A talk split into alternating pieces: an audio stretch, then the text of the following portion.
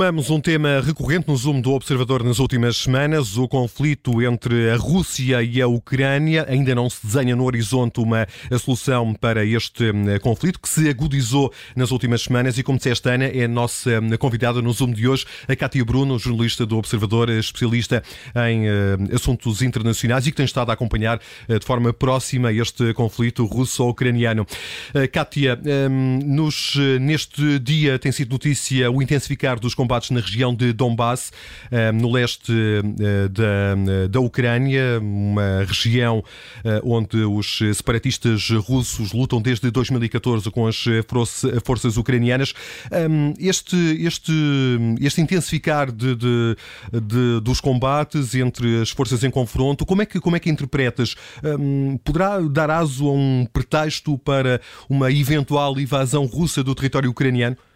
Olá, Miguel. Uh, Parece-me que essa é, uh, pelo menos, a convicção do, da Casa Branca, dos norte-americanos. Têm alertado muito nos últimos dias para o risco de haver aqui uma operação que eles definem como uma encenação um, e que é um cenário que não seria a primeira vez que tal aconteceria. Em 2008, a Rússia uh, invadiu a Geórgia precisamente porque alegava que as, forças, de, as forças militares georgianas teriam a levar a cabo um genocídio contra a população da Ossétia do Sul.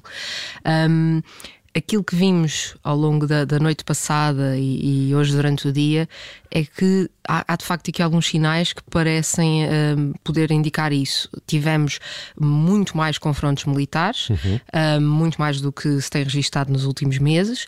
Tivemos um, responsáveis da, da, das próprias repúblicas independentes eh, separatistas a dizerem que uh, tencionam uh, fazer uma evacuação da região para proteger os civis, porque acham que, uma, uh, que um ataque das forças ucranianas estaria iminente.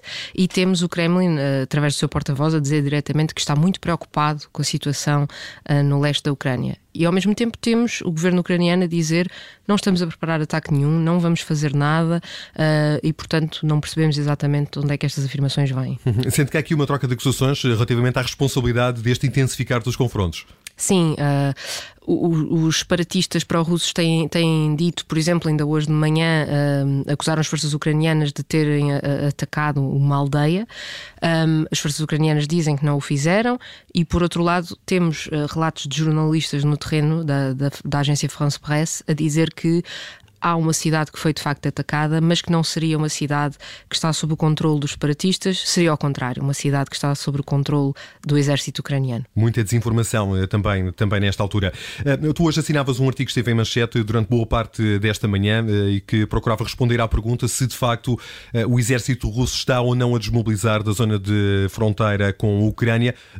Que resposta deste a quem teve a oportunidade de ler esse artigo? Bom, nós temos aqui dois, dois focos diferentes de onde podemos obter essa informação. Temos, obviamente, a, a, a, análise feita pelos serviços de informação, portanto, pelos serviços secretos de vários países, e esse não conhecemos o conteúdo, e temos a, a informação daquilo que, que, que, se chama, que se convencionou chamar de open source intelligence, ou seja, dados que estão disponíveis ao público um, e que nos permitem ajudar a perceber melhor a movimentação das tropas. E há muita gente que tem feito esse trabalho, sobretudo nas redes sociais, através de imagens de satélite, através de georreferenciação etc. Aquilo que a maior parte destes analistas dizem, sendo que a maior parte são analistas amadores, um, mas os analistas militares com quem falei corroboraram esta análise, é de que, muito embora a Rússia esteja a deslocar algumas tropas, por exemplo, a retirar tropas da Crimeia, um, não se vê uma saída maciça de tropas russas e vê-se inclusive movimentações que podem indicar que essa presença está a ser reforçada noutros pontos da fronteira. Uhum. Por exemplo, um, um jornal russo ontem dizia que o Izvestia que uh, das tropas que saíram de, de, da Crimeia, algumas vão voltar para a sua base. Ora, a sua base é em Rostov, que é ainda mais perto da fronteira, fronteira ucraniana. Portanto, uhum. ainda, ainda não é possível perceber se há aqui uma desmobilização, mas os sinais que temos é que não será esse o caso. Ontem, Sergei Lavrov, o ministro uh, dos Negócios Estrangeiros uh, da Rússia, anunciava o fim dos exercícios conjuntos com a Bielorrússia no próximo dia 19, depois de, de amanhã, e que nessa altura então haveria uma desmobilização. É, é para levar a sério? Não sei, é muito difícil neste momento. Aquilo que sabemos, e isso é, é certo, é que mesmo que estes exercícios uh, terminem, e mesmo que haja desmobilização de tropas, um, elas não desaparecerão de outros pontos da fronteira, porque foi, hoje uhum. foi anunciado um, um, novo conjunto de exercícios militares, desta vez envolvendo as forças responsáveis pelo armamento nuclear na Rússia, um, que vão ocorrer na, na, zona sudoeste da Rússia e, portanto, junto à fronteira da Ucrânia. Por isso, mesmo que as tropas saiam da Bielorrússia, há outras tropas noutros pontos da fronteira.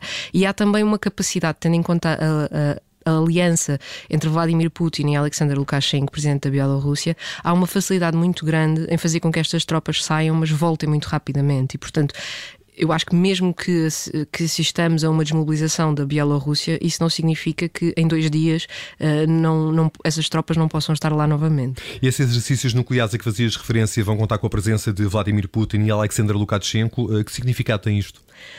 É um significado que certamente há uma importância dada por Vladimir Putin particular a estes exercícios. É, é muito interessante porque o Kremlin, eh, hoje, quando foi reagindo, eh, quando perguntado por, pela pertinência destes exercícios, uh, sublinham muito que eram exercícios de rotina, que são feitos uma vez por ano, que não têm nada de especial, mas há aqui dois pontos que contrariam um pouco esta narrativa, que é, por um lado, o facto de são de facto exercícios de rotina, mas que costumam acontecer no final do verão e foram antecipados para agora, para começarem precisamente quando os exercícios na Bielorrússia terminam. E por outro lado, se são exercícios de rotina, então porquê é que é tão importante o Presidente estar lá e assistir a eles?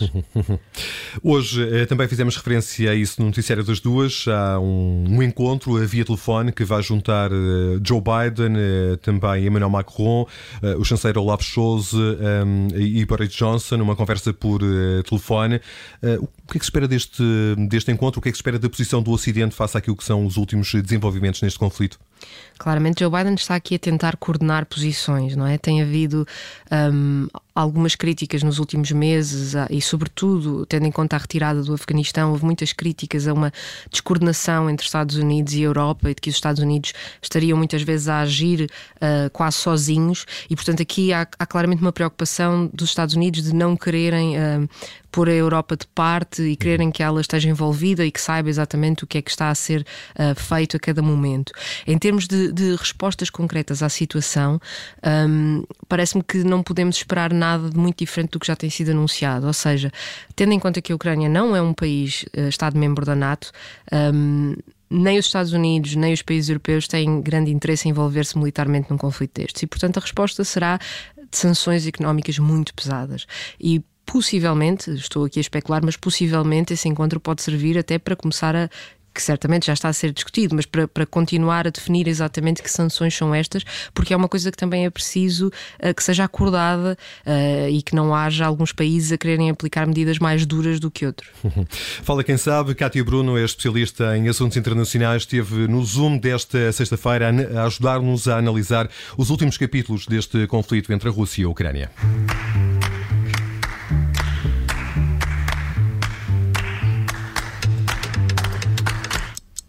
Rádio